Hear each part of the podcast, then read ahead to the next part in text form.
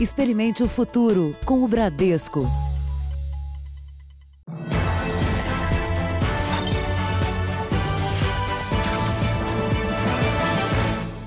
Boa noite.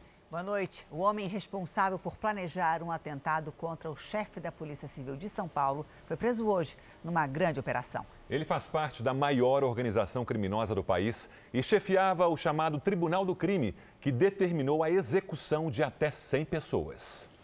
Um forte esquema é montado do lado de fora da casa. Desde a madrugada, os policiais da Delegacia de Intervenção Estratégica planejam cada detalhe para evitar mais uma fuga. Já está cercado já. Várias viaturas e mais de 20 homens cercam a casa em Itaquaquecetuba, na região metropolitana de São Paulo. Todas as saídas são vigiadas até a invasão. Um helicóptero dá apoio à equipe. Lá dentro é possível ouvir os disparos, mas ninguém saiu ferido. Dessa vez, surpreendido enquanto dormia, o Islam Ramos, de 30 anos, não ofereceu resistência. Quem sou eu? Ele é acusado por tráfico de drogas, várias execuções e até por planejar a morte de autoridades policiais que estariam dificultando a atuação do grupo do qual faz parte, a da maior organização criminosa do país. O Ministério Público descobriu numa investigação que ele estava responsável por praticar um atentado contra o delegado-geral de polícia. O Islam foi levado para a capital paulista. Ele é acusado de comandar um impiedoso tribunal do crime aqui na zona leste de São Paulo. Tratava-se de uma pessoa de altíssima periculosidade, que andava armado na favela constantemente e que na favela era responsável por executar uh, as pessoas que não que iam contra os ditames da facção que abre, age dentro e fora dos presídios. Acreditamos que esse tribunal do crime pode ter é, tranquilamente mais de 50, chegando até 100 mortes. Veja agora outros destaques do dia. Presidente Bolsonaro critica a decisão do ministro Alexandre de Moraes de barrar delegado Ramagem na Polícia Federal. Paulo Guedes admite imprimir dinheiro para enfrentar a crise. Brasil registra 85 mil casos da Covid-19, com quase 6 mil mortes e 36 mil curados. No mundo, mais de um milhão de pessoas já venceram o coronavírus. Nos Estados Unidos, paciente se recupera depois de usar antiviral Remdesivir. O remédio também é pesquisado no Brasil.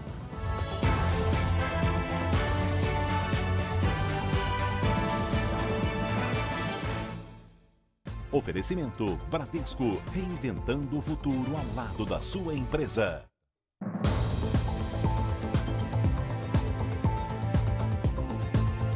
Pesquisadores e médicos dão um passo importante no combate ao coronavírus com medicamentos já conhecidos da comunidade científica. A utilização desses remédios, isolados ou associados a outras drogas, tem obtido bons resultados no tratamento de pacientes aqui no Brasil.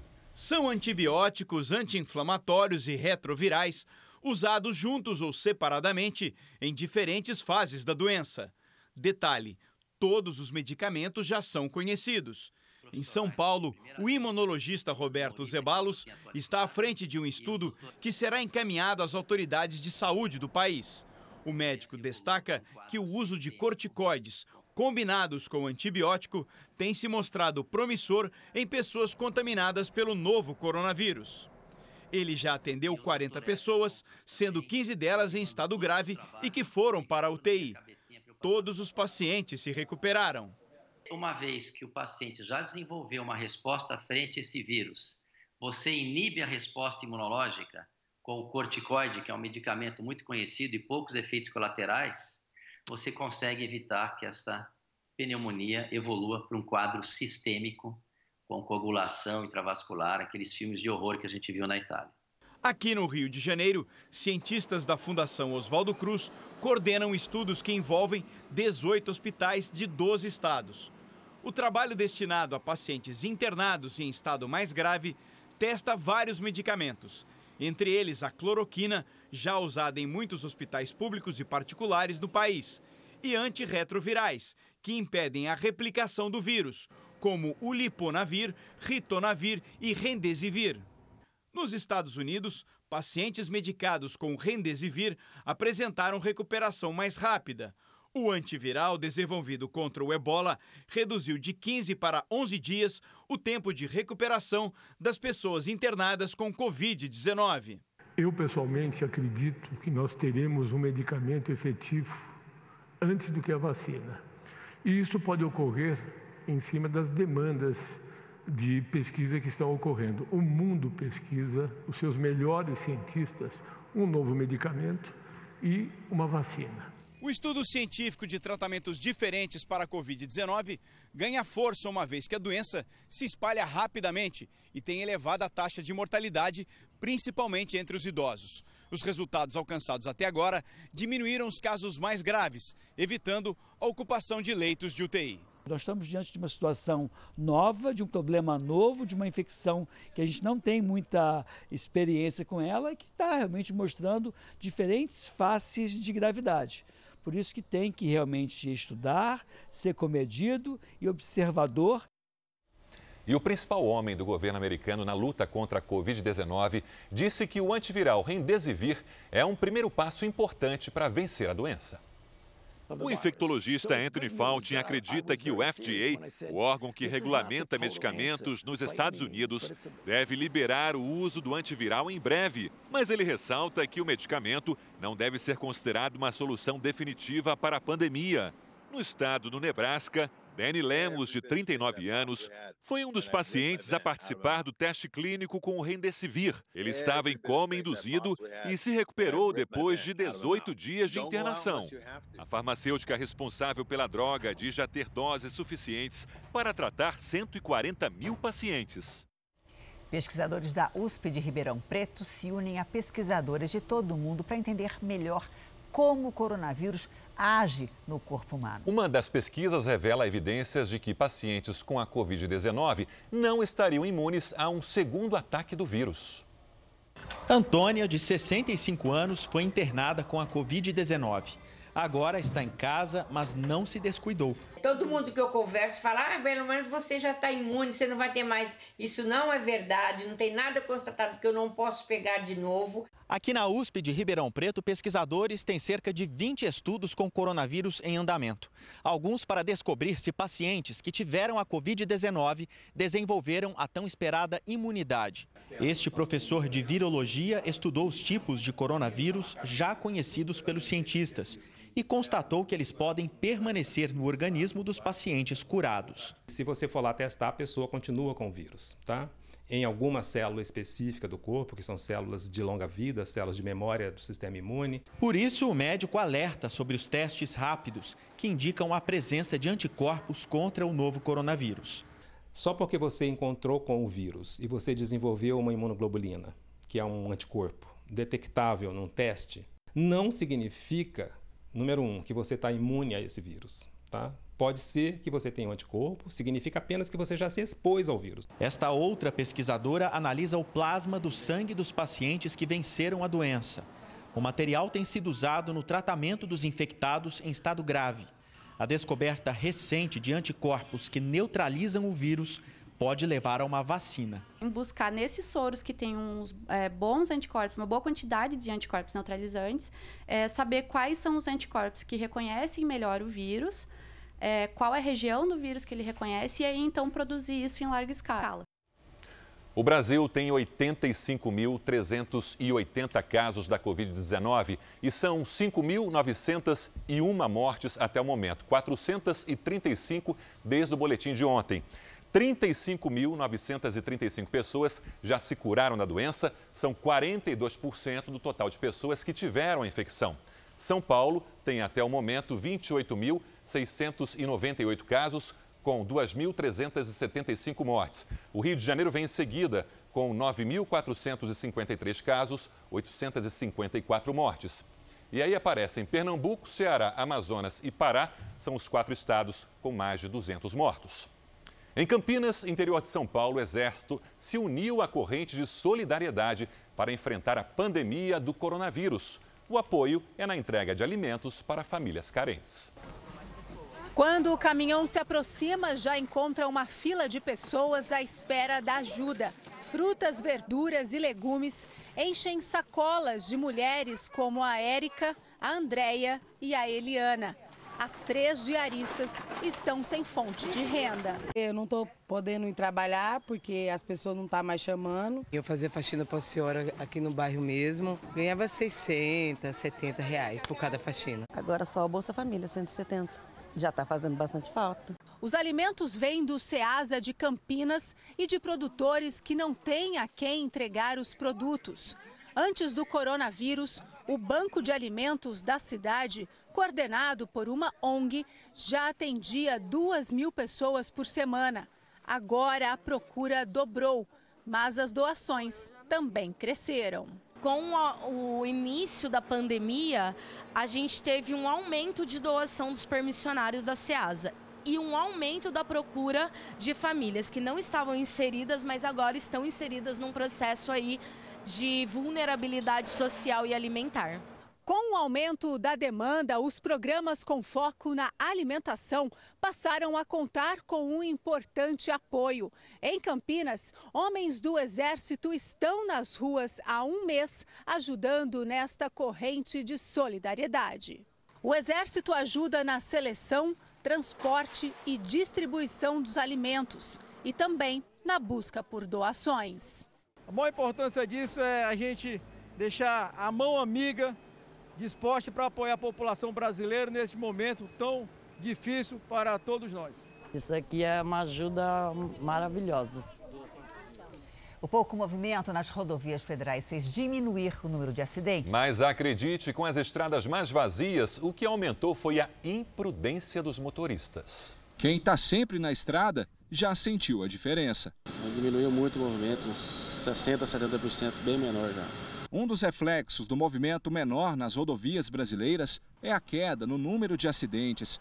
Entre março e abril, apenas nas rodovias federais, a redução foi de 26% na comparação com o ano passado.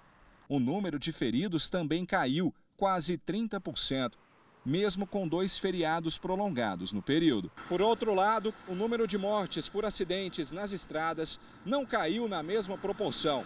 A queda foi de apenas 3%. Para a polícia, a explicação é que com as estradas vazias, muitos motoristas ficam mais imprudentes. Imagens de monitoramento de rodovias mostram flagrantes de ultrapassagens proibidas e motoristas sem cinto de segurança.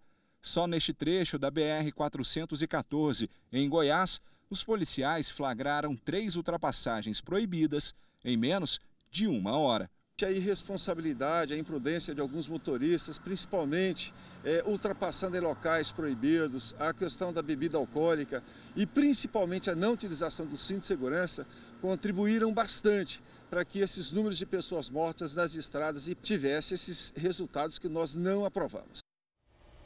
A Polícia Federal fez uma operação no Paraná para tirar de circulação álcool em gel adulterado. A fraude só foi descoberta porque a própria Polícia Federal foi vítima dos falsificadores. O produto era produzido em um galpão improvisado na região metropolitana de Curitiba, sem qualquer cuidado com a higiene. O álcool que saía daqui era vendido como se tivesse graduação de 70%, mas tinha bem menos. A gente verificou que a concentração daquele produto específico estava cerca de metade da, da, da concentração é, que ele indicava. A própria PF foi vítima da fraude. Comprou um lote do álcool para o uso dos agentes que estão trabalhando durante a pandemia, mas os policiais desconfiaram que o produto estava fora dos padrões pelo cheiro testes confirmaram a suspeita. O principal objetivo da operação foi cumprido, qual tirar de circulação e evitar que mais álcool falsificado fosse colocado à venda e chegasse na mão dos consumidores e assim propagasse ainda mais o coronavírus. A polícia quer descobrir agora quem eram os outros clientes da empresa. Como eles vendiam grandes lotes, a suspeita é que hospitais também possam ter sido vítimas do esquema. O ministro da Saúde afirmou hoje que estão prontas as diretrizes para orientar situações em que o distanciamento social deve ser mantido, reforçado ou até relaxado. Vamos ao vivo a Brasília com a Cristina Lemos. Oi, Cristina, boa noite para você. Boa noite, Janine. Boa noite a todos. Olha, o Ministério da Saúde deixa claro que essas diretrizes são orientações gerais sobre manter, reforçar ou relaxar medidas de distanciamento social baseadas em condições como, por exemplo, o número de casos de Covid-19 de determinada localidade e a capacidade de atendimento da rede pública desta localidade. Há detalhes como, por exemplo, orientações sobre quando retroceder, voltar atrás em alguma dessas medidas, se for o caso. Portanto, é, são diretrizes complexas que serão apresentadas a gestores públicos, como prefeitos e governadores, e o ministro Nelson Tais deixa clara a sua preocupação de que essas diretrizes não se transformem no que ele chamou de ferramentas de discórdia política. O ministro Taishi ressalta que a orientação do ministério não mudou e que ninguém está pensando em flexibilizar nada. Vamos ouvir o ministro sobre as diretrizes. Ninguém vai chegar aqui com uma coisa milagrosa, não foi uma coisa que de repente vai sair uma coisa que nunca se viu antes. O mundo inteiro está fazendo isso. Modelos de sucesso no Brasil vão ser usados para a gente tentar entender o que, que faz diferença, o que, que vai permitir que a gente flexibilize. Então, isso, isso tudo está sendo feito agora. A gente tem uma diretriz, a gente tem um ponto de partida, mas algumas coisas são básicas. Não dá para você começar a uma liberação quando você tem uma curva em franca ascendência. O número de mortes adicional é muito triste, mas não é porque eu tenho essa alteração do número de mortes que uma política vai mudar. O ministro também esclareceu que no domingo, ah, o Ministério da Saúde vai encaminhar a Manaus 581 profissionais de saúde. Eles vão ser treinados e vão em seguida entrar na linha de frente para socorrer a emergência que vive o estado do Amazonas. Nelson Taixe ressaltou que ah, o Ministério continua na busca de respiradores, mesmo tendo encomendado mais de 14 mil unidades a fabricantes nacionais. Isso para atender governadores no socorro aos pacientes que chegam à emergência por Covid-19, para tentar salvar vidas a gente vai distribuir da forma que vai priorizar sempre aqueles estados, aquelas cidades em situação mais complicada, sempre havendo uma, uma um rateio assim, é, o mais adequado possível desses ventiladores para esses lugares. O presidente Jair Bolsonaro disse que a decisão do ministro do Supremo Tribunal Federal, Alexandre de Moraes, de impedir a posse de Alexandre Ramagem na Polícia Federal quase provocou uma crise institucional. Antes de embarcar para compromisso, o presidente criticou o argumento do ministro Alexandre de Moraes de barrar a nomeação com base no princípio da impessoalidade. Chateado, que afinal de contas está na BIM. Se não pode estar tá na PF, não pode na BIM também. Tá? No meu entender, uma adesão política, política, e ontem comecei um pronunciamento falando da Constituição. Eu respeito a Constituição e tudo tem um limite não justifica a questão da impessoalidade. Como é que o senhor Alexandre de Moraes foi para o Supremo? Amizade com o senhor Michel Temer, ou não foi? E completou. Agora, tirar numa canetada, desautorizar o presidente da República com uma canetada dizendo em impessoalidade, ontem quase tivemos uma crise institucional. Quase, faltou pouco eu apelo a todos que respeitem a Constituição. Eu não engoli ainda essa decisão do senhor Alexandre Moraes. Não engoli. Não é essa forma de tratar um chefe do executivo que não tem uma acusação de corrupção. A Advocacia Geral da União ainda estuda formas de recorrer da decisão de Alexandre de Moraes, já que o governo revogou a nomeação de Alexandre Ramagem para o cargo de diretor-geral da Polícia Federal e o devolveu ao comando da ABIN, a Agência Brasileira de Inteligência. Na mesma entrevista, o presidente voltou a dizer que não desistiu da indicação. Vai recorrer. Eu conversei ontem com o Jorge, conversei com, também com outros, outros ministros e vai recorrer.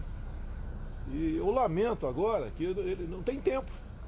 Agora demora semanas, meses, eu espero que seja tão rápida quanto eliminar. Agora eu pergunto, senhor Alexandre Moraes, o senhor vai retirar o ramágio da ABIN, que é tão importante quanto o diretor-geral da Polícia Federal? Ele não pode ir para a PF, ele não pode ficar na BIM. Senhor Alexandre Moraes, aguardo de Vossa Excelência uma canetada para tirar o ramágio da Agência Brasileira de Inteligência. Para ser coerente. O presidente levantou a possibilidade de indicar outro delegado para o cargo. Então nós estamos discutindo aí um novo nome, a nova composição, para a gente fazer com que a Polícia Federal realmente, realmente agora tenha isenção e ajude o Brasil com, com o trabalho que ela sempre fez desde a sua existência. Então a questão é essa no momento. As declarações provocaram reações. A Associação dos Juízes Federais disse que o Poder Judiciário é um dos poderes da República e que a própria Constituição prevê o direito à livre manifestação, mas jamais esse descontentamento pode gerar agressões e ofensas. O ministro do Supremo, Gilmar Mendes, disse que as decisões judiciais podem ser criticadas e são suscetíveis de recurso. O que não se aceita e se revela ilegítima é a censura personalista aos membros do Judiciário.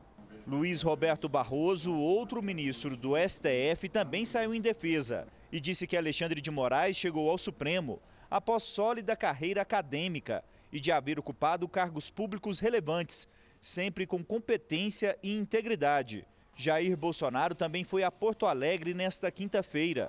Visitou o Centro de Operação de Combate ao Covid-19 e acompanhou a troca de comando militar do Sul. No fim da tarde, o presidente já estava de volta a Brasília. Supremo Tribunal Federal confirmou a suspensão da medida que restringia a lei de acesso à informação durante a pandemia. Por unanimidade, o STF confirmou a decisão liminar do ministro Alexandre de Moraes, que suspende a medida provisória que previa a suspensão do prazo de resposta aos pedidos de acesso em órgãos do governo durante a pandemia. Ainda no STF, o ministro Gilmar Mendes rejeitou a ação do deputado Eduardo Bolsonaro para impedir a prorrogação da CPMI das fake news, instalada no Congresso. A Geral da União apresentou à Justiça Federal de São Paulo um relatório médico da Coordenação de Saúde da Presidência do dia 18 de março atestando que o presidente Jair Bolsonaro encontrava-se assintomático e que realizou dois exames da Covid-19 nos dias 12 e 17 de março e que em ambos o resultado foi negativo. A juíza federal Ana Lúcia Petri Beto não aceitou o documento porque, segundo a magistrada, ele não atende de forma integral à determinação da Justiça. A juíza solicitou à AGU que forneça os laudos de todos os exames feitos por Bolsonaro em 48 horas. Vamos agora com a opinião do jornalista Augusto Nunes. Oi, Augusto, boa noite para você. Boa noite, Janine, Sérgio, boa noite a você que nos acompanha. Enquanto todas as fábricas do Brasil lutam para sobreviver aos estragos causados pela pandemia, a indústria da calamidade vem lucrando como nunca. Antes que o vírus chinês desse as caras na cidade, Prefeitos ansiosos por livrar-se de dívidas decretaram estado de calamidade pública. Livre de licitações e quaisquer restrições legais, basta ao prefeito alegar que o dinheiro foi investido no combate ao coronavírus e repassar a despesa ao governo estadual, que entregará a conta ao federal. Simples assim. Foi o que ocorreu em Araraquara município paulista de 230 mil habitantes. Em 29 de abril, a cidade registrou 73 casos confirmados, 3 mortes, 53 recuperados e 17 em quarentena. Esse balanço nada calamitoso contrasta com os 11 milhões de reais já torrados em gastos sem licitação. As compras incluíram um respirador mecânico orçado em 227 mil reais, preço de carro importado. O presidente Jair Bolsonaro já avisou que os órgãos de fiscalização examinarão com lupa a gastança com o coronavírus. O pente fino vai mostrar que Araraquara é apenas um exemplo entre centenas ou milhares. A mais idosa paciente que se curou do coronavírus no Brasil tem 101 anos. Ela emocionou a equipe do hospital ao receber alta. A expectativa é pela saída de Dona Nair. O celular já está pronto para o registro.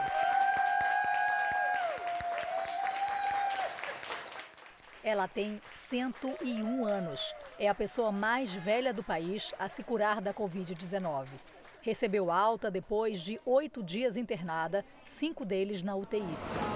Parabéns, a senhora é uma guerreira, viu? Venceu a Covid, viu? Depois desse tempo todo sozinha no hospital, Dona Nair finalmente recebeu o carinho da filha. Agora ela faz parte de uma lista de cerca de 3.500 pessoas curadas depois de infectadas pelo coronavírus no Rio de Janeiro.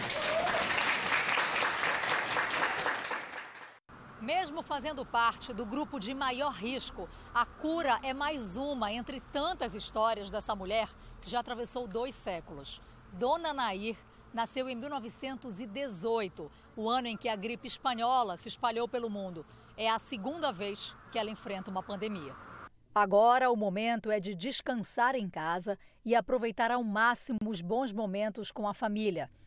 A cura desta centenária é uma esperança para que mais brasileiros consigam superar o novo coronavírus. Estou feliz de estar junto com a minha família. Tudo bem, graças a Deus. Que ótimo. A Universidade Americana John Hopkins anunciou que o mundo chegou hoje ao número de um milhão de curados da Covid-19. E a Organização Mundial da Saúde disse que os casos da doença na Europa vêm diminuindo. Hoje, a Espanha registrou o menor número de mortos em seis semanas. A notícia foi comemorada por quem está na linha de frente na luta contra o vírus. Nas últimas 24 horas, o país registrou 268 óbitos. De ontem para hoje, o número de novas infecções também caiu pela metade. No Reino Unido, quem deu a boa notícia foi o primeiro-ministro Boris Johnson, na primeira coletiva dele desde que se recuperou da doença. Passamos o pico da epidemia. Pela primeira vez estamos descendo a curva, disse. O país mais atingido na Europa, a Itália, teve o maior número de recuperados. Foram mais de 4.300 curados em 24 horas. E o número de mortos também caiu pelo quarto dia consecutivo. Mas funcionários da área da saúde em Turim reclamam da falta de equipamentos de proteção nos hospitais. A Alemanha anunciou que vai estender as medidas de distanciamento social até o dia 10 de maio. E o governo de Portugal anunciou hoje os detalhes da reabertura econômica. Já na segunda-feira, parte do comércio vai voltar a funcionar. Tem mais informações sobre o coronavírus no r7.com. É só apontar a câmera do celular para o QR Code que você está vendo aí. Já está na tela e você vai direto para o portal r7.com. Veja a seguir, ministro Paulo Guedes admite que pode imprimir dinheiro para enfrentar a crise. E ainda nessa edição, metade dos estados americanos retoma a economia agora, no começo de maio. E às 10h30 da noite tem o programa Coronavírus Plantão ao vivo com Eduardo Ribeiro.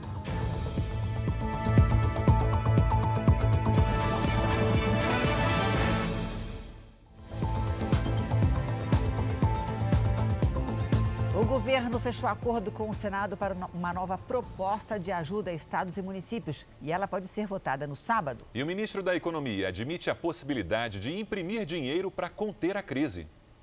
O acordo entre o ministro da Economia, Paulo Guedes, e o presidente do Senado, Davi Alcolumbre, abre caminho para que o texto seja votado ainda esta semana. Pela proposta, estados e municípios receberiam 60 bilhões de reais divididos em quatro parcelas. O repasse começaria a ser feito imediatamente depois da aprovação no Congresso. O restante seria pago depois, da seguinte forma: 10 bilhões de reais iriam só para os estados, respeitando a incidência do coronavírus em cada um deles. E outros 50 bilhões seriam divididos entre estados e municípios.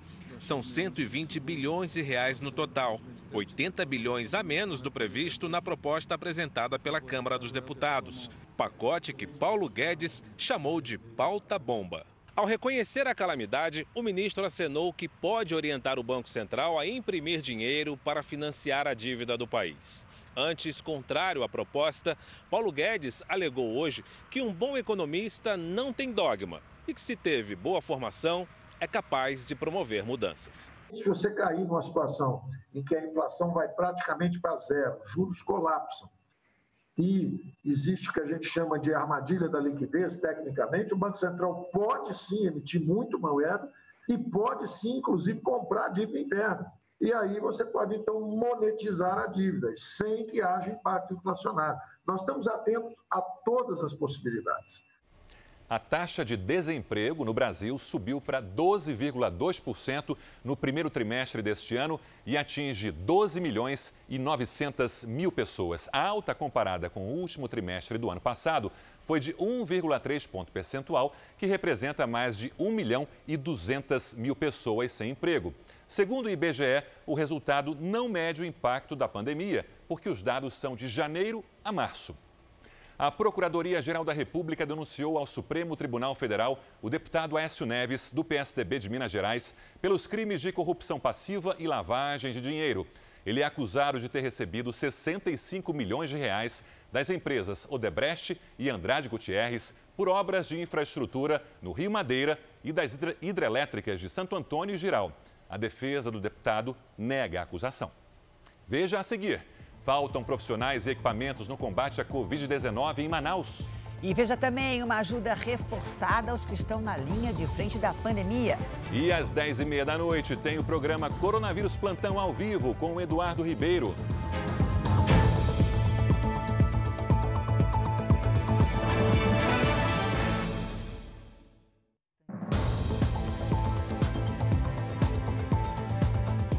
500 toneladas de comida foram arrecadadas numa campanha que envolve a Força Jovem da Igreja Universal e atletas brasileiros. Voluntários estão arrecadando doações para ajudar comunidades carentes que são mais vulneráveis neste momento de pandemia. Essa minha camisa aqui, ó, do Corinthians, para que seja feita a vontade de Deus aí. São estrelas nacionais do esporte na luta contra a fome. Me solidarizei porque é atitude de amor ao próximo. Então, é uma atitude nobre, de cunho social, é uma forma de, de, de, de trazer as pessoas é, para vestirem a camisa dessa, dessa campanha. Atletas que se uniram à rede de solidariedade da Força Jovem Universal.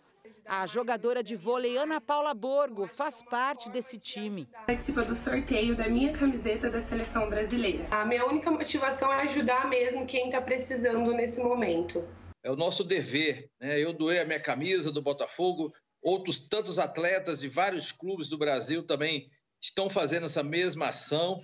As chuteiras, camisas e uniformes são sorteados entre as pessoas que estão fazendo as doações. Gente que se coloca no lugar do outro e resolve ajudar. Para participar, tem que entrar na rede social da Força Jovem e deixar um comentário. E nós fazemos diariamente um sorteio. Quando a gente faz uma live, da Força Jovem Universal, fazemos o sorteio de um item. E ali a gente sorteia entre os comentários. A Cíntia foi uma das vencedoras. Levou para casa a camisa do Bebeto. É legal a gente ganhar assim, né? Uma coisa que, principalmente da seleção de 94, que é histórico, mas o legal mesmo é a gente poder ajudar quem está precisando no momento, né? Os alimentos se transformam em cestas básicas que são entregues às famílias afetadas pela pandemia. São jovens voluntários que cuidam de tudo.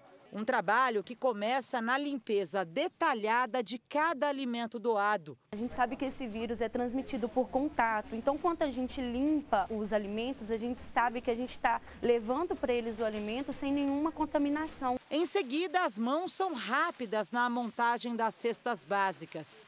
a fome não espera, a gente tem pressa para ajudar essas pessoas. São jovens que também vão para as ruas fazer a entrega dos produtos. Ações que acontecem em todas as regiões do país. A campanha começou há apenas 10 dias e até agora arrecadou 500 toneladas de alimentos. 50 mil famílias já receberam as cestas básicas com 20 produtos, muitos alimentos nutritivos. Também são entregues kits de higiene pessoal para ajudar na prevenção contra o vírus. Na panela do Glauber não tinha nada quando os voluntários chegaram.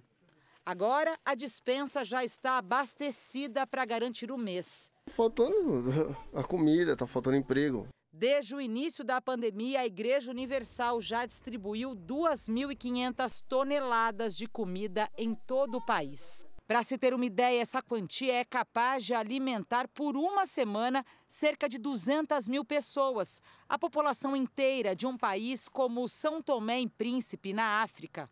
Ajudando pessoas de é, todas as crenças, não importa quem seja. tem a necessidade, entrou em contato conosco, é, descobrimos que tem alguém ali passando por necessidade, a gente vai lá e ajuda essa pessoa.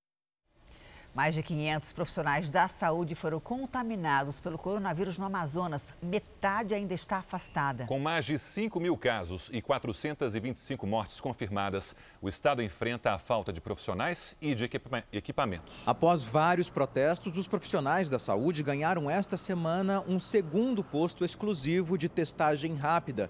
Só no primeiro dia do serviço, 92 testaram positivo para a Covid-19. 505 profissionais foram infectados, entre médicos, enfermeiros e técnicos. A secretária de Saúde do Estado também aparece na lista. Mais da metade está internada ou em isolamento domiciliar. Um desfalque importante, justamente na pior crise do SUS no Amazonas. Para reduzir a sobrecarga nos hospitais, o governo tenta abrir novos leitos, mas esbarra na escassez de respiradores e principalmente de recursos humanos. Manaus é a única cidade do estado com leitos de UTI e quase todos estão ocupados. Até agora, o Amazonas recebeu 29 profissionais de outros estados para ajudar no atendimento. O Ministério da Saúde já enviou 55 respiradores, meio milhão de máscaras e promete mandar mais equipes nos próximos dias. Mesmo quem não é especialista, ele pode contribuir em algumas outras necessidades daqueles pacientes, principalmente nas áreas, na área de infecção, na área de cuidados de estado vital e o suporte também ventilatório, não a intubação, mas o suporte ventilatório pode ser dado por fisioterapeutas. A Justiça determinou o bloqueio total das atividades, que é conhecido pela expressão em inglês lockdown, em quatro cidades da região metropolitana de São Luís, a capital do Maranhão. A medida começa em 5 de maio e tem prazo de validade de 10 dias. O governador do Maranhão, Flávio Dino, disse que vai cumprir a decisão, mas que as atividades essenciais continuarão abertas. Em várias cidades do país, o uso de máscaras passou a ser obrigatório a partir de hoje. No Pará, a partir de hoje, não é permitido colocar o pé fora de casa sem esse acessório no rosto. Para prevenir, né? Tem que usar máscara. Aqui no estado, as viagens intermunicipais foram suspensas por cinco dias. Por isso, a rodoviária está assim, completamente vazia. As viagens de carro só são autorizadas mediante a comprovação da necessidade como em casos de tratamento de saúde, por exemplo. Já aqui na cidade, só é possível embarcar nos ônibus do transporte público se estiver de máscara. Os avisos estão no para-brisa e na entrada dos coletivos. Se protege, protege a gente também, né? A situação é semelhante em Goiás e no Rio Grande do Sul. Em São Paulo, a partir da próxima segunda-feira, a proteção também vai ser exigida no transporte público, dentro de táxis e carros de aplicativos. Eu acho que já devia ser desde o início, né? Na Bahia, a máscara é obrigatória em mais de 90% dos municípios. No Rio de Janeiro, o decreto proíbe qualquer atividade sem o equipamento. No Distrito Federal, a partir do dia 11 de maio, quem estiver sem máscara pode ser multado. O valor dois mil reais. Usem sempre uma máscara. Não toquem nos seus olhos, não toquem no nariz, não toquem na boca. Nesses três locais existem receptores de mucosa em que o vírus pode facilmente chegar e causar infecção no seu organismo. Em São Paulo, o secretário municipal da Saúde, Edson Aparecido, disse que não há chance de relaxar a quarentena na cidade a partir do dia 10 de maio. O isolamento pode até ser ampliado com o bloqueio de avenidas, por exemplo. Aparecido disse ainda que a parada total das atividades não foi discutida. Abril termina mais fresco no Rio Grande do Sul. A frente fria não provocou chuva, mas fez a temperatura cair. Boa noite, Lidiane. Vai ficar mais friozinho também no Sudeste? Vai sim, Janine. Boa noite para você, para todo mundo que nos acompanha. Amanhã a frente fria passa pelo sudeste bem afastada no oceano. Deixa o mar agitado, traz frio e pode chover no litoral paulista. As ondas podem chegar a 2,5 metros e meio entre o Rio Grande do Sul e o Rio de Janeiro. Pode chover entre o oeste gaúcho e o litoral de São Paulo. Tempo firme do norte do Paraná até o interior do Nordeste. A umidade do ar fica abaixo de 27% na região central do Brasil. Em todo o litoral do Nordeste, chove com risco de deslizamentos. No norte, pancadas em quase todos os estados. No Tocantins, o tempo segue firme. Máxima de 24 graus amanhã em Porto Alegre. Faz 36 em Cuiabá, 27 em Brasília. 32 em Rio Branco e também em Manaus e 29 em São Luís e Salvador. Em São Paulo, máxima de 26 amanhã. E eu já adianto que no fim de semana vem aí chuva e frio. Mas eu volto amanhã com mais detalhes, Janine. Ah, mas a chuvinha vai bem, né? Vai. Obrigada, vai Lidiane. Boa noite Até para você. Até amanhã. Imigrantes brasileiros que perderam emprego e ficaram sem moradia em Portugal estão desde sábado no aeroporto de Lisboa. Eles tentam voltar ao Brasil. Acampamento improvisado na porta do aeroporto de Lisboa. Noites dormindo no chão. Há um ano em Portugal, o André, que é paulista, perdeu o trabalho de auxiliar de obras. Não tem dinheiro nem para voltar para o Brasil. Eu fiquei desempregado, não conseguia mais pagar aluguel nem nada. Tive que sair do, do, da casa porque eu não conseguia pagar, praticamente despejado, não tinha mais dinheiro. Portugal registrou no mês de março mais de 340 mil desempregados, um número próximo aos mais de 390 mil contabilizados durante a crise econômica vivida no país em 2008. E o setor mais afetado pela pandemia foi o de serviços, que emprega milhares de imigrantes brasileiros. Ilker perdeu o emprego de motoboy. Ele chegou a comprar uma passagem de volta que foi cancelada. E hoje as passagens aqui estão sendo um abuso, porque eles estão vendendo a 900 euros. Você, se você tiver dinheiro, você compra. Na véspera de comprar, na véspera da viagem, eles vão e cancelam. O cônsul-geral adjunto do Brasil em Lisboa explica que os imigrantes não se encaixam no perfil do programa de repatriação feito para viajantes, mas que foram abertas exceções para casos de extrema vulnerabilidade, como pessoas doentes. Nós temos casos de gente que estava operada, gente. É, o caso de duas pessoas que foram libertadas pela polícia que eram vítimas de tráfico humano. Eu não posso chegar para essas pessoas e dizer assim: você não tem passagem, você não é turista, você não vai. Você vai. O governo é compreensível o suficiente para dar uma, uma oportunidade para essas pessoas que realmente precisam. 1.500 brasileiros que estavam em Portugal já voltaram ao Brasil. Outros 300 embarcaram hoje. Passar dificuldade? Passando nossa terra, não aqui, né? Nos Estados Unidos, terminou hoje o prazo estipulado pela Casa Branca para as medidas de isolamento social. 31 estados americanos, mais de metade, vão retomar parcialmente as atividades econômicas com a chegada do mês de maio. Na Flórida e em Utah, restaurantes poderão funcionar, mas com a capacidade reduzida. Já a Califórnia voltou atrás e decidiu fechar de novo praias e parques. Isso porque uma multidão tomou a orla no último fim de semana. Outros estados, como Nova York e Arizona, vão manter a quarentena pelo menos até o dia 15 de maio. A crise do novo coronavírus fez muitos americanos darem entrada no pedido de seguro-desemprego. Só na semana passada foram 3 milhões e 800 mil pessoas. Segundo o Departamento de Trabalho, são números recordes. Em seis semanas, a quantidade de desempregados passou de 30 milhões. Na tarde de hoje, no Texas, centenas de pessoas fizeram fila para receber alimentos. O presidente Trump disse que a situação é muito difícil, mas que haverá recuperação no terceiro trimestre. Vamos ao vivo a Nova York com a Evelyn Bastos. Boa noite, Evelyn. O presidente Trump disse que coronavírus foi feito em laboratório. É isso mesmo? É isso mesmo, Janine. Muito boa noite para você, boa noite a todos. O presidente Donald Trump disse ter provas de que o vírus surgiu em um laboratório na cidade de Wuhan, na China, onde o surto começou. Mas apesar dessa declaração do presidente, os órgãos de inteligência do país que investigam o assunto disseram não ter uma conclusão sobre a origem. Hoje, a Casa Branca disse que está planejando uma punição para a China por causa da pandemia e o presidente Donald Trump também falou sobre o Brasil e disse que a situação no país é difícil. Aqui em Nova York, o governador disse que a taxa de mortalidade está começando a diminuir. Foram 330 mortes nas últimas 24 horas. Por conta dos sinais de melhora, o navio hospitalar da Marinha, que estava atracado em Manhattan, deixou a cidade nesta tarde. Janine, Sérgio. Obrigada, Evelyn. Na China, o governo relaxou a quarentena no país. Vamos ao vivo até a Ásia com a Cíntia Godoy. Bom dia aí para você, Cíntia. O que, que muda a partir de agora? Boa noite, Janine. Bom, as pessoas que chegarem a Pequim agora não precisam mais ficar duas semanas em quarentena. De acordo com um levantamento, a procura por passagens aéreas subiu 15 vezes em relação ao mês anterior.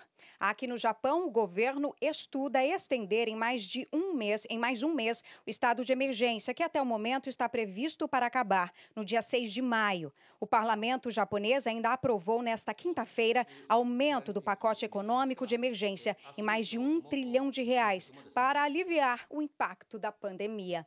Já na Coreia do Sul, nos últimos dois meses, não houve registro de casos de contaminação local. Janine, Sérgio. Obrigada, boa noite, Cíntia. Uma rede de fast food presente em todo o mundo criou uma ação solidária para levar um gesto de carinho a quem trabalha em hospitais. Mais de 2 milhões e meio de reais em lanches serão entregues para quem está na linha de frente do combate ao coronavírus.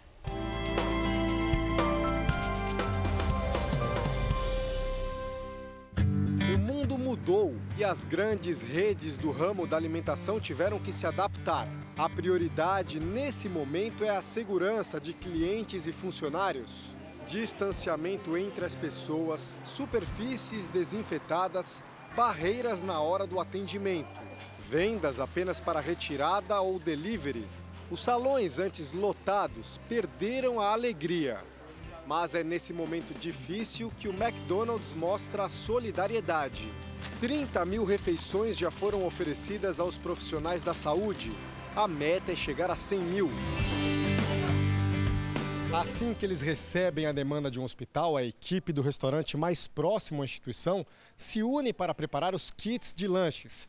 E as doações não são apenas para médicos e enfermeiros, mas também para seguranças, pessoal da limpeza, do administrativo. Todo mundo que está na linha de frente no combate à Covid-19 vai poder comer. Nesse hospital de Salvador, os lanches foram recebidos com aplausos. Sabe aquele bordão comum, é, fritas acompanha? A gente mudou agora para gratidão acompanha, onde cada McDonald's agora virou uma fábrica de agradecimentos, né? A gente está transformando então as nossas cozinhas do McDonald's em cozinhas do bem. E isso vem no detalhe das embalagens, nas mensagens de apoio. Não está sendo fácil, mas vamos conseguir. Num momento desse, né, que, que a gente está passando, toda a estrutura de saúde que está sofrendo esse estresse, temendo com a pandemia, então a gente fica muito satisfeito com o reconhecimento. Além da distribuição em 70 hospitais, os lanches também já chegaram às mãos de mil caminhoneiros que continuam rodando pelo Brasil para manter o abastecimento do país. E eu queria dizer que o que a gente está fazendo não é só distribuir Big Mac. A, a gente está mostrando para esse pessoal que está lá na linha de frente que ele não, eles não estão sozinhos. O Jornal da Record termina aqui. Logo mais às 10h30 tem o programa Coronavírus Plantão com Eduardo Ribeiro. E à meia-noite e meia tem mais Jornal da Record. Fica agora com a novela Apocalipse. Boa noite, se cuida e a gente se vê amanhã. Amanhã é feriado, mas a gente está aqui. Sim, firmes.